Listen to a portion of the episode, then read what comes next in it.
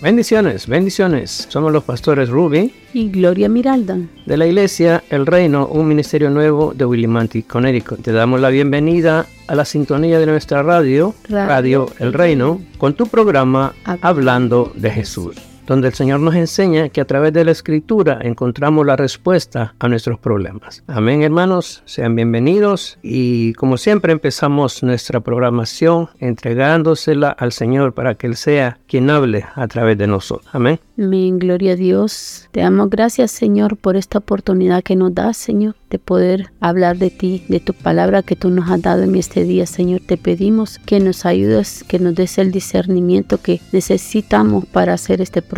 Hoy te pido, Padre de la Gloria, que te manifiestes de manera muy especial, que nos ayudes, Padre, para que todo salga bien. Hoy te pido que nos guardes, que nos guíes, guía a aquel que necesita de ti. Ayúdalos, ayúdalos que podamos escudriñar bien la palabra, que, que esta palabra quede impregnada en muchas personas, Padre, en aquellos que necesitan. Hoy te pido, Señor, que limpies, que rompas cadenas de maldiciones que hay en mis hermanos, en aquellos que todavía están enlutados, en aquellos, Señor, que el enemigo los tiene encarcelados y que quizás una palabra tuya los pueda libertar. Hoy te pedimos que esta palabra sea de bendición, que liberte a aquel que está encarcelado, aquel Padre que no tiene mente más que el enemigo lo está turbando ahora en el nombre poderoso de Jesús. Que seas tú obrando de manera muy especial, Señor. Hoy te lo pedimos en el nombre poderoso de Jesús. Amén y amén. Amén. Gracias Jesús. Y continuamos con nuestro viaje a través de las iglesias del Apocalipsis, las iglesias establecidas por Pablo y supervisadas por Juan, el discípulo amado, que gracias a eso es que el Señor Jesús se le revela a Juan en la isla de Patmos durante su, su exilio en esa isla y le da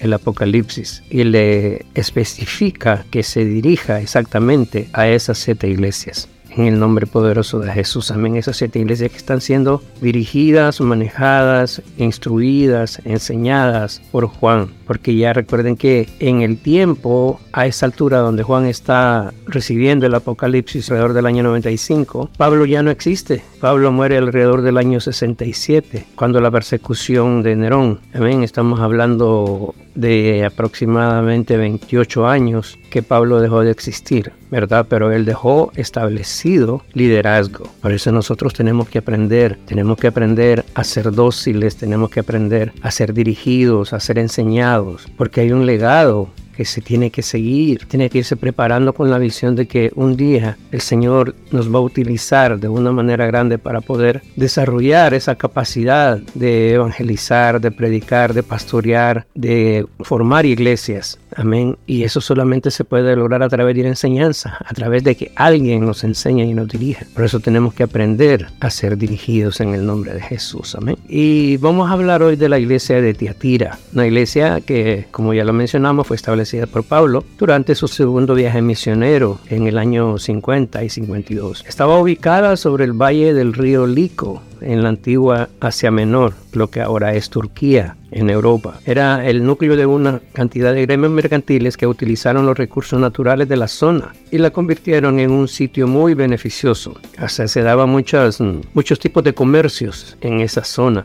Y uno de los comercios mayores era la tintura de púrpura. También dice que albergaba un continente de judíos de donde surgió una iglesia del Nuevo Testamento. Como ya sabemos, la, mayoría o muchos de los judíos que estaban establecidos en diferentes lugares, en diferentes regiones, es porque habían huido de la persecución en Israel. Judíos cristianos, judíos seguidores de Jesús, seguidores de los apóstoles, ¿verdad? Que estaban conociendo una nueva forma de predicar, una nueva forma de evangelizar. Amén. Seguidores de Jesús, de lo que les enseñó. Entonces, de ahí, de, de ese grupo que estaba establecido en, en esa ciudad, es donde surge esa iglesia de Tiatira. Amén. Entonces, y si leemos en, el, en Hechos 16, en el 13, y un día de reposo salimos fuera de la puerta junto al río, donde solía hacerse la oración, y sentándonos hablamos a las mujeres que se habían reunido. Un día de reposo, dice. Un día de reposo es el día que se dedica a, bueno, primeramente a descansar, a no hacer nada, ¿verdad? Porque es prohibido para los judíos. En segundo lugar es ir a la sinagoga y estudiar las escrituras. Entonces, ese día de reposo, ellos fueron a la sinagoga. Después que terminaron de hablarle a los hombres, salimos fuera de la puerta, dice de la sinagoga, junto al río, donde solía hacerse la oración, y sentándonos hablamos a las mujeres que se habían reunido. Las mujeres se reunían en otro lugar para también hablar de las escrituras y, y de cómo Dios se manifestaba en sus vidas, y estaban junto al río. Entonces llegó Pablo, como era el predicador, el sacerdote prácticamente en ese momento, a ellos se les permitía poder estar con ellas y enseñarles. Y dice, y sentándonos hablamos a las mujeres que se habían reunido. Entonces, una mujer llamada Lidia, vendedora de púrpura de la ciudad de Teatira, que adoraba a Dios, estaba oyendo y el Señor abrió el corazón de ella para que estuviese atenta a lo que Pablo decía. Esta mujer fue una de las primeras personas que se convirtió al cristianismo en el continente europeo, ¿verdad? Era, era nativa de ahí, había nacido ahí, pero de padres judíos. Entonces ella, al momento de la predicación de Pablo, ella sintió en su corazón el toque de Dios, el toque de Jesús el deseo de conocer más de Jesús, el deseo de entregarse a la predicación, entregarse a lo que Pablo les enseñaba, a cómo Pablo les manifestaba quién había sido Jesús, qué es lo que había hecho, qué es lo que quería alcanzar en cada uno de ellos. Y ella sintió aquel toque en su corazón y dice que adoraba a Dios, estaba oyendo y el Señor abrió el corazón de ella para que estuviera atenta a lo que Pablo decía. Esa atención, esa forma de escuchar la palabra de Dios, la enseñanza de Jesús, hizo que ella se estremeciera en su corazón, tuvo el deseo de poder avanzar y poder decir, quiero más, quiero más, quiero conocer más del Señor. Y eso la llevó a pedir que fuera bautizada, ¿verdad? Y en el 15 dice, y cuando fue bautizada y su familia nos rogó diciendo, si habéis juzgado que yo sea fiel al Señor, entrad en mi casa y posad. Y nos obligó a quedarnos. Entonces dice, y cuando fue bautizada y su familia, o sea que no solamente ella fue bautizada, no solamente ella recibió la bendición del Señor, no solamente ella recibió al Señor, sino que a través de su fe, a través de su entrega, a través de su decisión en ese momento, su familia también decidió hacer lo mismo. Y así comienza a crecer el cristianismo en ese lugar, a través de una familia que se decida. Yo le he mencionado en muchas ocasiones anteriores que para mí la base del cristianismo o el núcleo del cristianismo es la familia. Y si usted nota en las diferentes iglesias, en las diferentes formaciones religiosas, cómo se van formando las iglesias, cómo se ve el crecimiento a través de grupos familiares. Papá, la mamá, los hijos, los hermanos, los tíos, ¿verdad? Los primos, cómo se va formando el grupo familiar.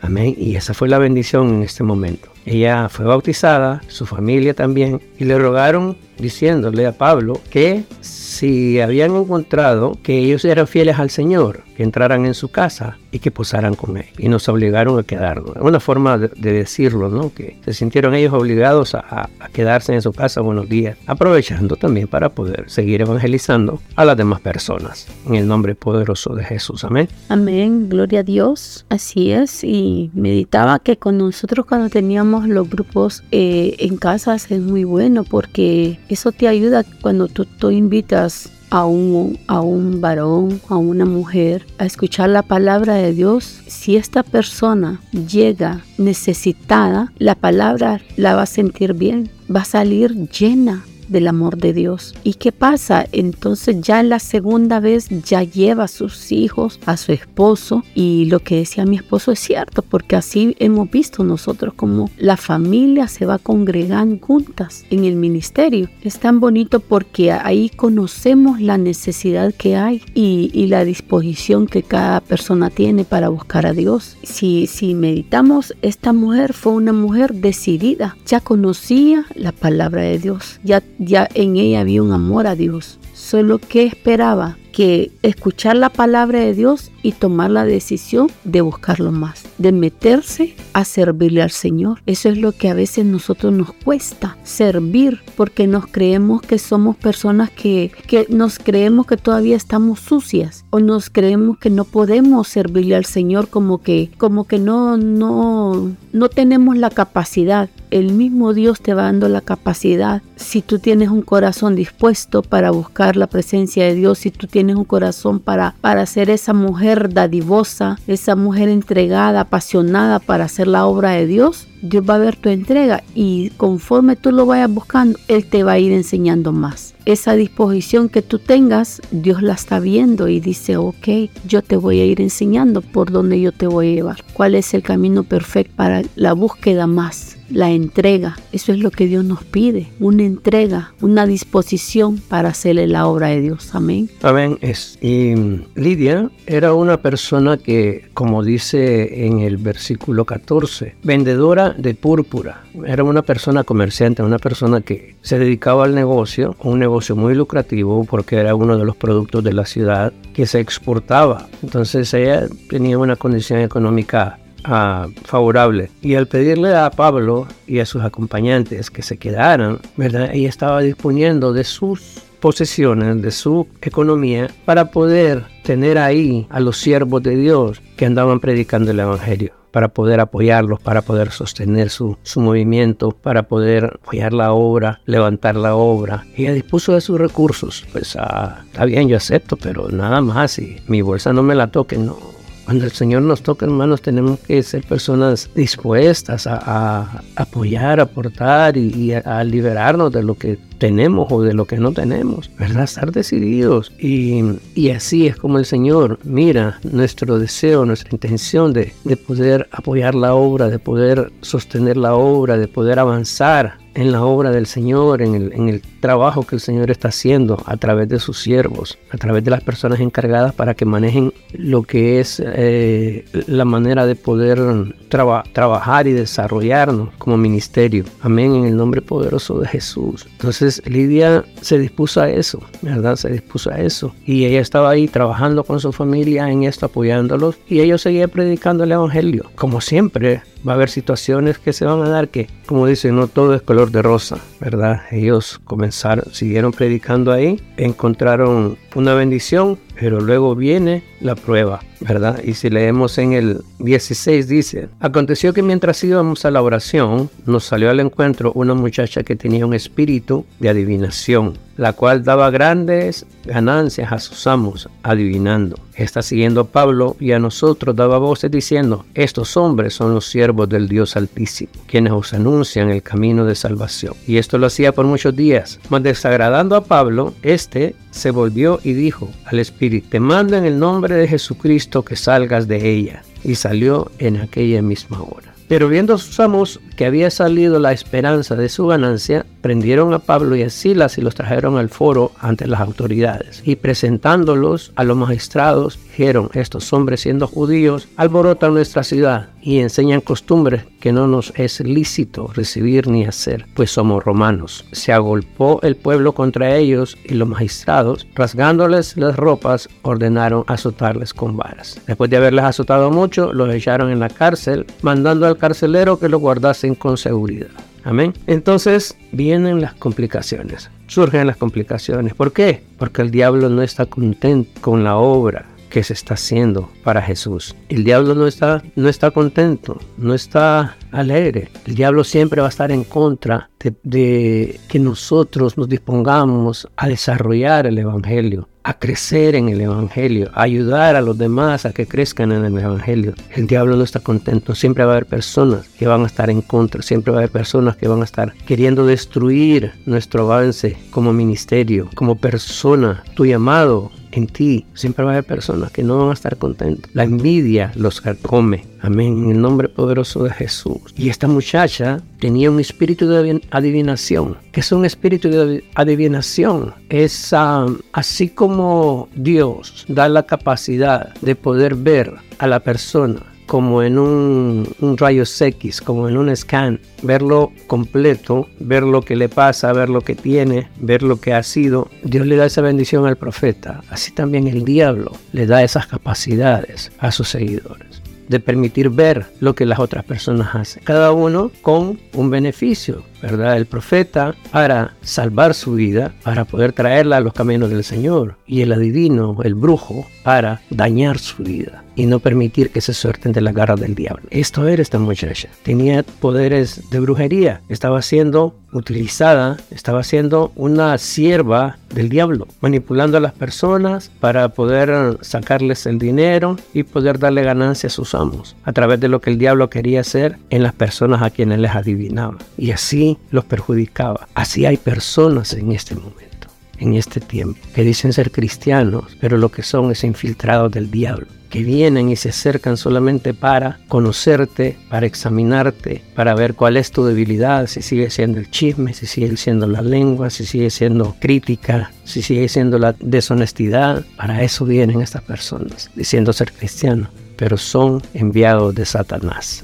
son personas que utilizan la adivinación, utilizan la brujería, porque como decía mi abuela, el que las usa se las imagina. Entonces estas personas ya habían practicado brujería en un tiempo, de repente sí tuvieron el deseo de cambiar, de ser diferentes y dijeron no voy a seguir a Cristo, voy a aceptar a Cristo, pero el amor por lo oculto lo vuelve a atraer, lo vuelve a hacer caer y siguen con sus malas costumbres. A eso se dedican estas personas. De esas personas hay que cuidarse, de las personas como malos los sentimientos de las personas que utilizan estos espíritus para dañar, para vengarse, vengarse de cosas que ellas mismas provocan, porque al estar actuando en contra de Dios, están haciéndose juicio a sí mismos, porque no están haciendo las cosas bien, no están en lo correcto, están en maldad, en maldad de espíritu. Entonces esto le pasaba a esta muchacha, a ese, tenía ese espíritu de adivinación, espíritu de brujería utilizado por el diablo, ¿verdad? Y vino Pablo y la liberó, fue libre, pero causa de eso las cosas se le complicaron porque a las personas que practican estas cosas y habiéndose descubiertos no les gusta, no se sienten bien. Tal vez al principio quieren aparentar que, todo es bonito, que todo es color de rosa, que qué bendición el haberlo conocido, pastor, que, que me alegra y que me siento libre y esto y lo otro, pero ya al venir una, una reprensión, una situación, volvió el espíritu maligno. Y ahí es donde comienzan las consecuencias. Porque el que está protegido por Dios siempre va a estar protegido. Pero el que está sirviendo al diablo va a seguir al diablo hasta donde ya fue profetizado, hasta el infierno. Y en cualquier momento te llega tu hora. En el nombre poderoso de Jesús. Amén, gloria a Dios. Y Hermanos, estamos viviendo los últimos tiempos. Tenemos que darnos cuenta que van a venir falsos, profetas, como dice en la palabra. A veces no nos vamos a dar cuenta en qué momento sutilmente el enemigo ah, lo hemos dejado entrar a nuestra casa. No nos damos cuenta en qué momento dejamos al Señor, en qué momento fallamos. Tantas cosas que hay. El diario vivir, hermanos, afuera está caliente. El ambiente y todo está tremendo. Es mejor buscar cada día al Señor. Busca a Dios porque en Él vas a encontrar todo lo que tú necesitas, todo lo que nosotros necesitamos para sobrevivir en esta vida. Y nos démonos cuenta que, cuando buscamos a Dios, lo buscamos por una necesidad, lo buscamos porque estamos eh, necesitados de un milagro. Dios no te falla, el hombre que te falla el enemigo el que te falla, porque el enemigo lo que quiere es sacarte del redil de Dios. Tú te tienes que dar cuenta que está siendo utilizada por el enemigo. A veces nosotros decimos, somos cristianos, pero ¿qué hay en tu corazón? Si buscamos a Dios, Dios nos tiene que, ver limpiado. Dios, Dios te cambió tus vestiduras. Quien trata de ensuciarte tus vestiduras es el enemigo. No hablemos solo por hablar, hermano. Mira, medita, esta mujer fue una mujer dócil que se fue con la palabra, lo que ella había escuchado. Dice, Dios puso un toque en ella. Eso es lo que hace Dios cuando nos lleva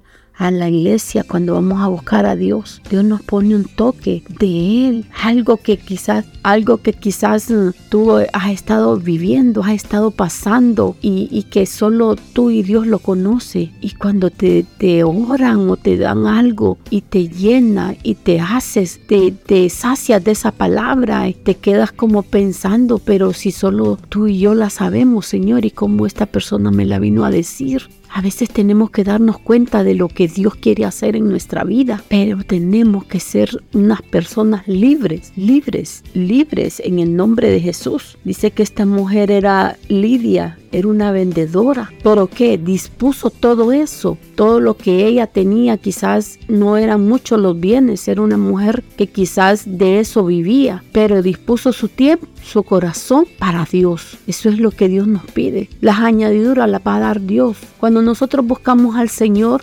vámonos con todo, hermanos. Que Dios te va a ir proveyendo lo que tú necesitas en ese momento. Él va a ir dándote el sustento de cada día. Si nosotros en el mundo teníamos todo, venimos a Dios y Dios nos quita todo para que sea Él el primero, Él el centro de nuestra vida. Por eso muchas veces eh, hay personas que buscan a Dios en una necesidad, en un milagro, pero cuando ya el milagro se le dio y no le está saliendo las cosas como quiere, vuelve al mismo lugar a servirle al enemigo. ¿Por qué? Porque cree que no, Dios no le puede ayudar con, con lo que Él necesita es porque ha claudicado en su fe, ha perdido la fe. Y eso es lo que Dios nos está pidiendo, de que nosotros tenemos que pararnos y seguir, seguir caminando para que podamos llegar a la meta que Dios nos ha dado, a ser libres, a quitarnos las cadenas en el nombre de Jesús. Amén, amén. Así es, hermanos. Tenemos que estar atentos. Tenemos que aprender a reconocer quién es por nosotros y quién es contra nosotros. Lidia, una mujer dispuesta, una mujer decidida, que el Señor tocó su corazón, que el Señor la hizo experimentar cosas sobrenaturales y que logró acercarse y logró medir los, mm, los valores que Pablo les estaba mostrando, les estaba enseñando. Y sintió en el deseo en su corazón de aceptar a Cristo, de bautizarse y de caminar en el Evangelio amén, de desarrollarse como esa sierva de Dios que el Señor había dicho, en el nombre poderoso de Jesús, amén. Esta muchacha de, que tenía el espíritu de adivinación siempre estuvo sometida, siempre estuvo bajo la garra del diablo, ¿verdad? Hasta que conoció a Pablo. Pablo la liberó a causa de la presión de Satanás por querer mover, por querer evitar que Pablo se desarrollara como siervo de Dios, que llevara la palabra al pueblo y que les enseñara en qué errores estaban metidos, qué errores estaban cometiendo, hasta que lo exasperó y, le molestó a Pablo aquella presión y vino y sacó el espíritu de, adivinación de él. Fue libre por un tiempo, fue libre por un momento, pero sus amos no estaban felices. Su amo, el diablo, no estaba feliz y volvió a atacar su mente y arremetió contra Pablo también, porque quería vengarse. Cuando Dios da la palabra, y dice, al que te bendiga bendeciré y al que te, maldiga lo maldeciré. Es una palabra de cobertura, ¿verdad? Es una palabra ayuda, es una palabra de advertencia. El diablo quiere seguir buscando la manera de querer dañar a los siervos de Dios por haber descubierto las trampas del diablo en una persona. Entonces Dios se encarga de limpiar esa situación, de ponerle fin a esto de una vez por todas. Amén. Y vemos la, el mensaje dado a la iglesia de Teatira. Teatira fue elogiada por las obras de caridad, por el servicio y por la fe, pero también fue criticada por permitir que los seguidores de Jezabel prosperaran en medio de ella. ¿verdad? Y vamos a leer el Apocalipsis 2, 18 y dice, y escribe al ángel de la iglesia en Tiatira, el Hijo de Dios, el que tiene ojos como llamas de fuego, pies semejantes al bronce bruñido, dice es, yo conozco tus obras y amor y fe y servicio y tu paciencia y que, tu obras, que tus obras postreras son más que las primeras, pero tengo unas pocas cosas contra ti, que toleras esa mujer, Jezabel, que se dice profetiza, enseñe y seduzca a mis siervos a fornicar y a comer cosas sacrificadas a los ídolos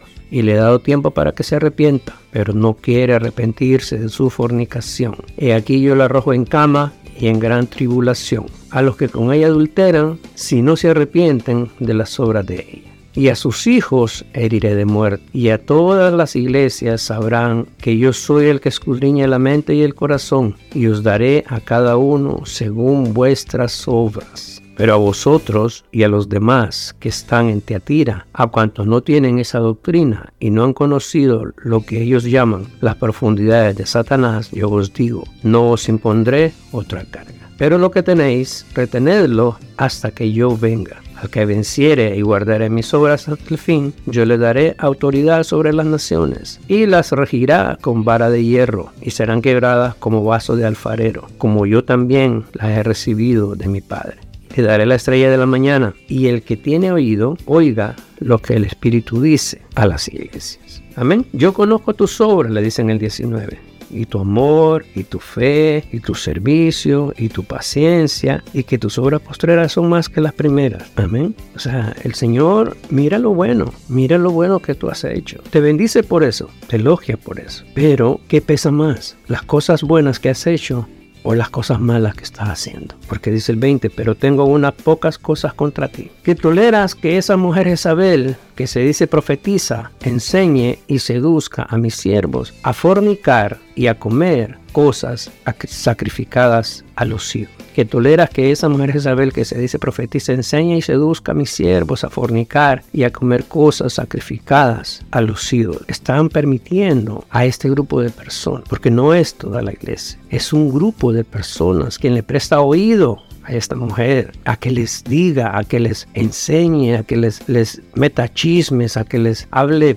tonteras para poder ponerlos en contra del, del, desarrollo como siervos de Dios en la iglesia, del desarrollo de la iglesia, del ministerio. Enseña y seduzca a mis siervos a fornicar y a comer cosas sacrificadas a ídolos. Fornicar puede ser un, un sinónimo de, de engaño, de fingir, de hipocresía. Comer cosas sacrificadas a ídolos es dejarse alimentar por falsos comentarios, por mentiras, por dudas que le metan acerca de, los siervos de Dios, de la iglesia, del ministerio a que pertenecemos, todas esas cosas que dañan. Eso es lo que está reclamando el Señor, que se tolera eso, que no se, le, no se hace nada, no actúan en contra de esa situación sino que los dejan que se desarrollen en el ambiente y así nomás, que sigan metiéndoles cizaña a las personas que están todavía dentro de ese grupo. Pero el 21 dice, y le he dado tiempo para que se arrepienta, pero no quiere arrepentirse de su fornicación.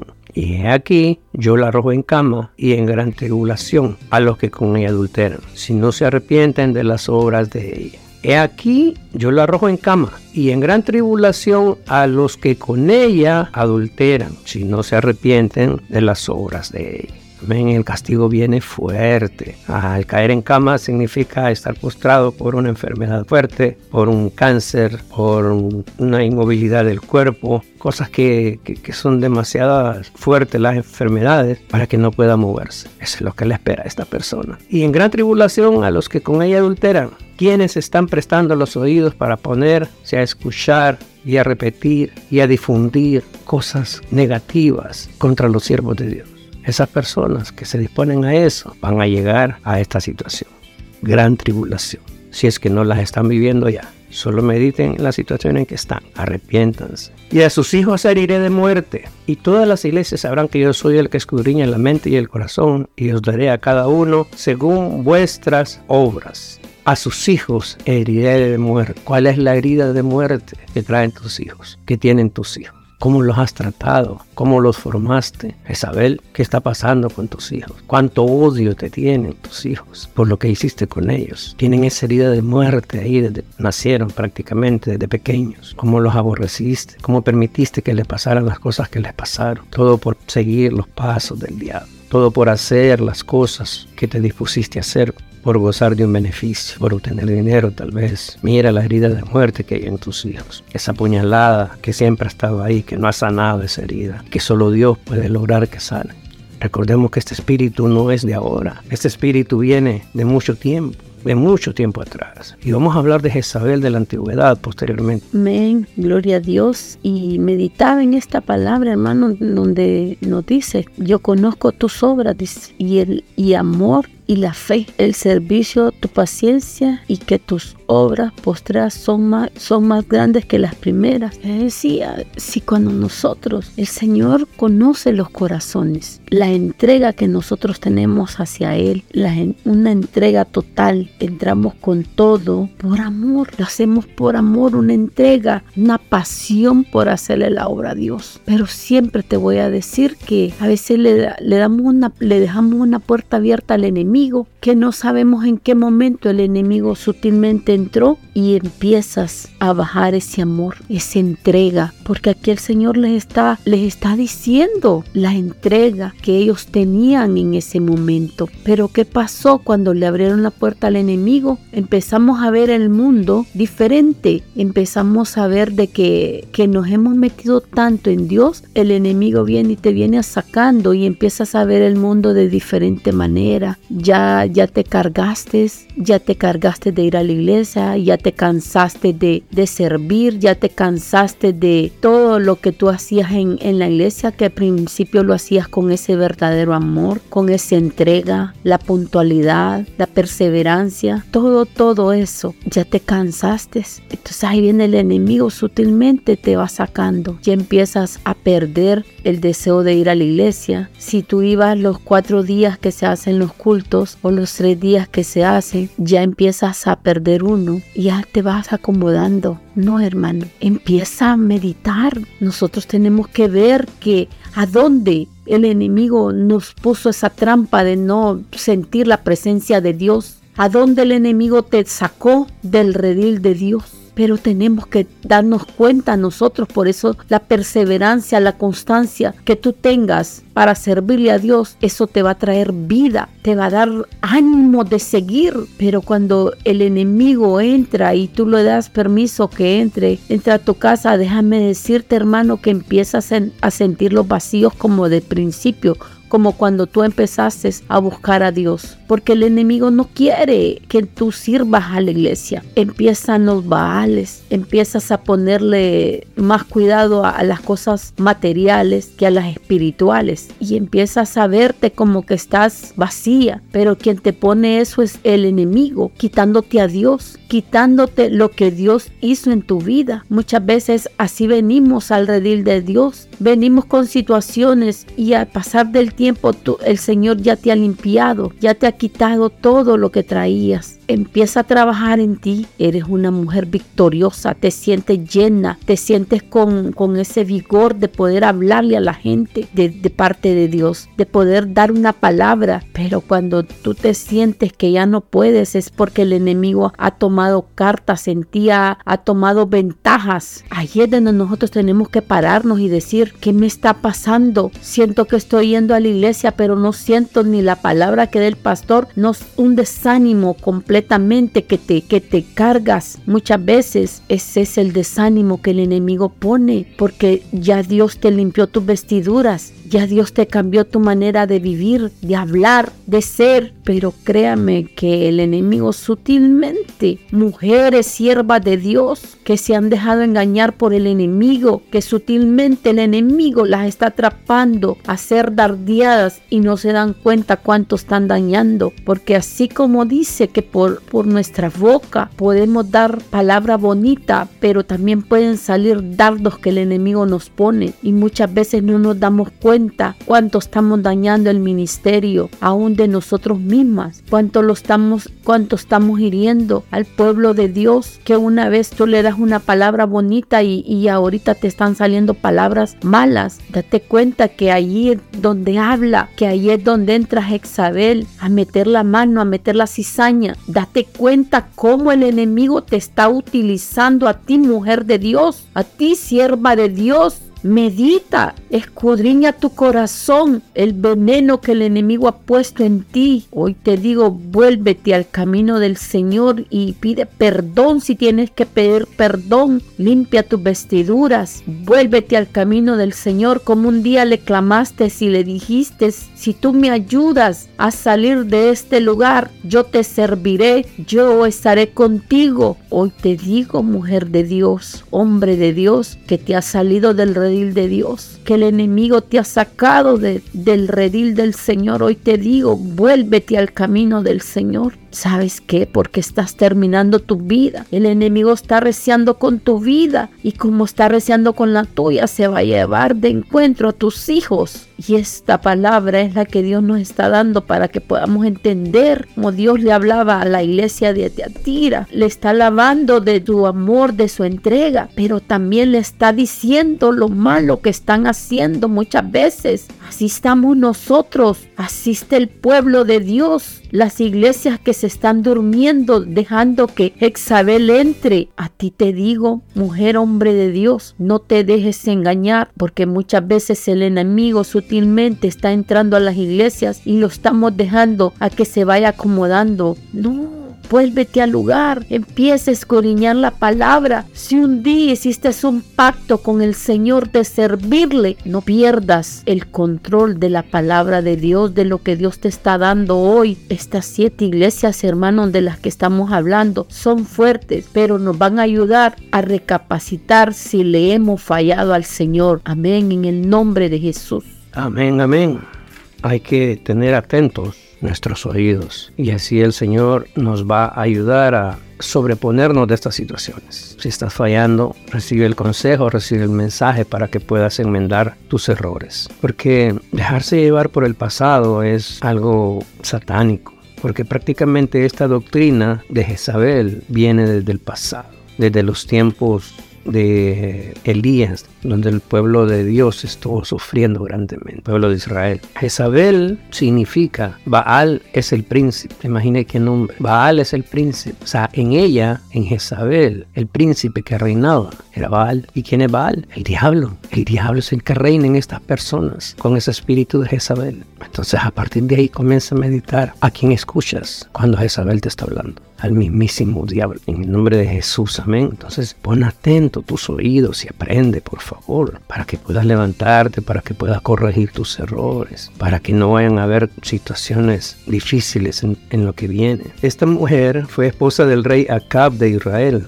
Estamos hablando más o menos en el año 800. Y fue quien introdujo el culto a Baal en Israel. O sea, fue la que metió la adoración de Baal a los israelitas porque ella pertenecía a otra cultura, pero se casó con un rey de Israel. Y a través de eso fue que logró meter a Israel, a pesar de las advertencias del Señor, de que no se contaminaran con otros dioses, con otras culturas, con todo esto. Siempre fallaban, siempre caían. Así como tú estás cayendo en ese error. Entonces ella fue la que los metió a la adoración de Baal. Y a causa de eso ella mató a muchos de los profetas de Dios, porque estaban en contra de esa doctrina, en contra de esa enseñanza, en contra de, esa obediencia a ese Dios. Y querían los profetas rescatar al pueblo de esa situación. Entonces ella mandó matar a muchos profetas de Israel. Amén. Elías en ese tiempo estaba en su, en su apogeo y es cuando Dios le da la capacidad de la bendición de poder retar a los profetas de Baal y estos de acera y es cuando mata a los profetas de Baal. Esta mujer Isabel lo persigue para matarlo por, todo, por lo que había hecho. Fue una persecución bastante fuerte. A punto de que el Señor le dice a, Elías que le profetice a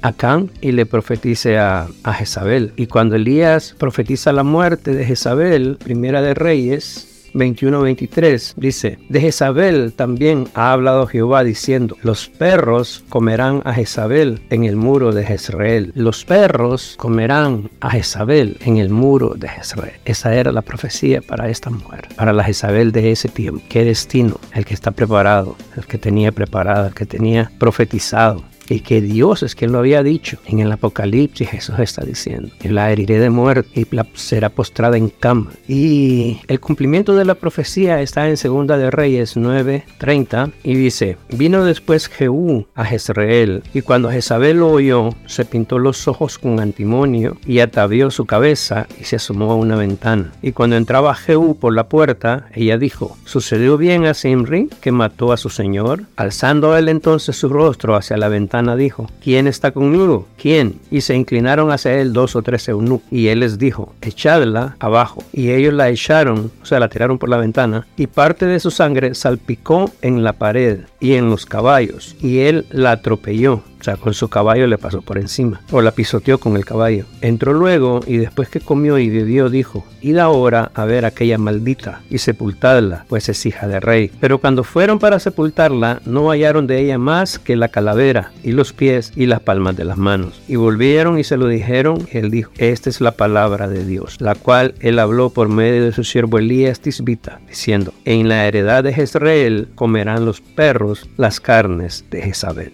Y el cuerpo de Jezabel Jezabel será como estiércol sobre la faz de la tierra en la heredad de Israel, de manera que nadie puede decir, esta es esa. Esa fue la muerte de Jezabel, una mujer utilizada por el diablo, una mujer que el diablo vivía en ella, que hizo mucho daño a los siervos de Dios y que al final Dios se cansó. Dios se cansó y dijo, bueno, ya hay demasiada influencia satánica en esta mujer para que pueda recibir el perdón, para que pueda yo tener más misericordia, dice Dios. Y se cumplió la palabra. Se cumplió la palabra. Fue tirada por la ventana, su sangre fue esparció las paredes de los muros, fue pisoteada por caballos y fue comida por los perros. Ese es el destino para las personas que actúan con maldad en contra de los cielos. Así que si tú eres una de las personas que tiene el espíritu de Jezabel, conoces tu destino. Porque te lo habla aquí en el Antiguo Testamento, las personas que siguen ese espíritu de Jezabel o esa doctrina. En el Nuevo Testamento, en el Apocalipsis, Jesús les habla y les dice, postrar en cama y será llevada a muerte. Y a los que fornican con ella padecerán tribulación. Y a tus hijos heriré de muerte. Hoy el Señor les está diciendo. Muchas veces el Señor le dice, le he pedido muchas veces que se arrepiente y no quiere arrepentirse. Le dijo a Jezabel el Nuevo Testamento. Hoy está diciendo lo mismo, que te arrepientas. Pero si no lo haces, el tiempo se acerca. La forma como murió Jezabel del Antiguo Testamento, la forma como murió Jezabel del Nuevo Testamento y la forma como va a morir Jezabel en la actualidad en las iglesias, en las iglesias de Jesús porque están haciendo daño al ministerio de Jesús. Entonces Él se encarga de resolver esa situación. Y a sus seguidores caerán en gran tribulación, la cual ya están padeciendo. Y a sus hijos heriré de muerte, las cuales ya están sufriendo las consecuencias. En nombre de Jesús. Bien, gloria a Dios. Dios ha sido bueno, hermanos, y nosotros tenemos que darnos cuenta que, tenemos que reflexionar esta palabra, porque meditar en, e, en, esta palabra que dice, pero lo que tenéis, retenerlo hasta que yo venga, dice. Y al que venciere y guardare mis obras hasta el fin, yo le daré autoridad sobre las naciones. Nosotros tenemos que darnos cuenta que estando en Dios, Él nos guarda del peligro. Tú no te das cuenta cuántas situaciones se encuentra uno afuera, que solo la mano de Dios Dios es la que nos puede guardar, que solo Él nos puede cuidar a nuestros hijos, a nuestra familia. Él les dice nuestro pronto auxilio en las tribulaciones. Tenemos que darnos cuenta que, que el enemigo anda reciando fuerte afuera y que si tenemos a Dios vamos a salir victoriosos, vamos a salir llenos del amor de Dios, vamos a ser bienaventurados, pero no seamos trampa del enemigo, no seamos trampa del enemigo, porque yo sí te voy a decir que el enemigo anda reciando fuerte. Es lo que quiere es matarte y no sabe sutilmente o cuánto engaño ha, puesto en nuestra mente, cuántas se han sido engañadas como Jezabel, eh, hablando cosas que quizás eh, no tienen valor, las potestades. Quizás nosotros, si somos siervos de Dios, dice en la palabra, ya que pusiste la mano en el arado, no vuelvas tu mirada hacia atrás si somos un soldado de Cristo, no dejes que el enemigo te dispare y te mate, hermano. No dejes que el enemigo seas esa presa fácil para caer en la red, en la trampa que el enemigo te está poniendo. Medite estas palabras. Medita lo que Dios dice. Esta palabra es para nosotros también, hermanos. Como te digo, estamos viviendo los últimos tiempos y ahora tú no sabes en qué, en qué momento, en qué lugar estás. De repente la misericordia de Dios es la que nos ampara el día, el día a día. No sabes qué maniático te va a salir en la calle. Quizás Dios manda un ángel y te aparta de, de, que te maten en el camino o de que les pase algo a tus hijos y que la misericordia de Dios te guarda. Muchas veces somos malos hijos, malo, mal agradecidos. Solo en el momento de que necesitamos de Dios es que hacemos constancia, orándole, clamándole. Pero ¿qué después de que el Señor te hizo el milagro?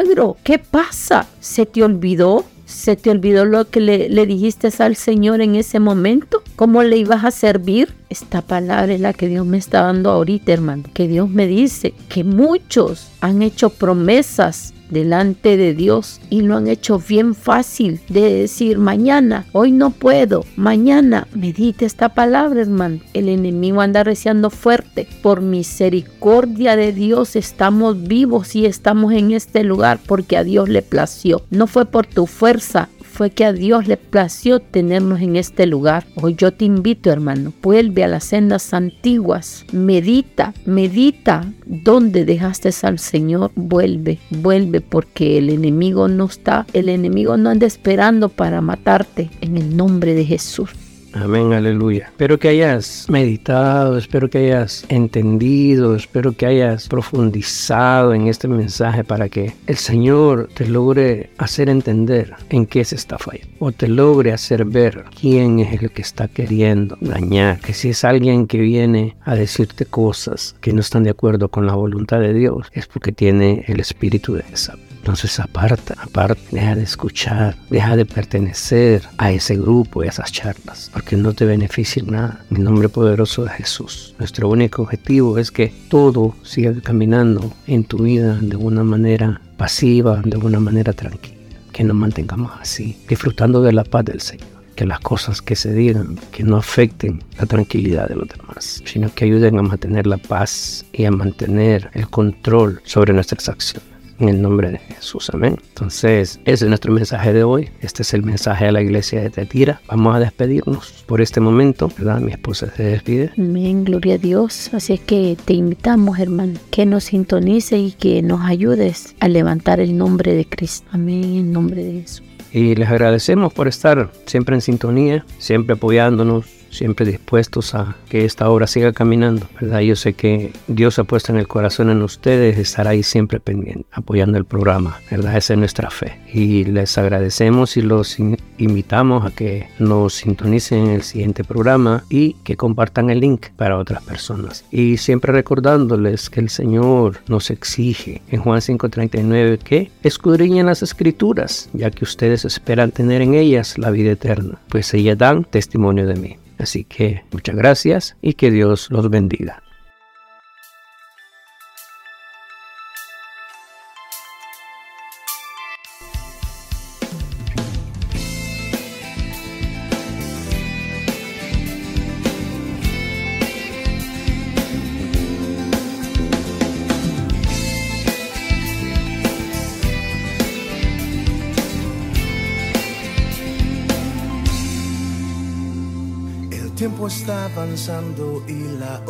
Está llegando para que él vuelva acá.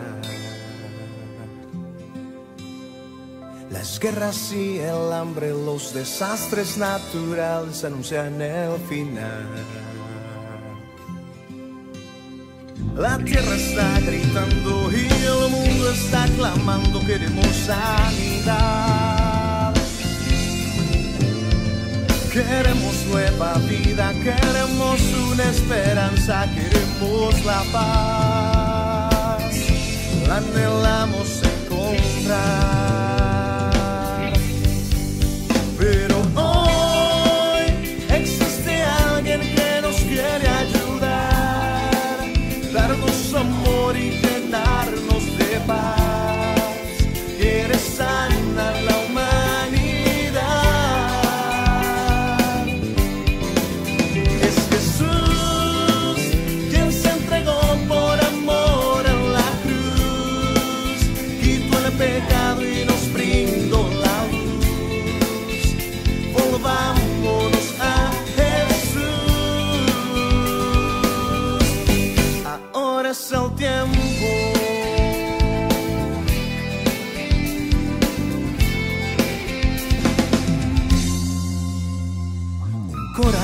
Cansado, con temores agobiado, buscando una verdad.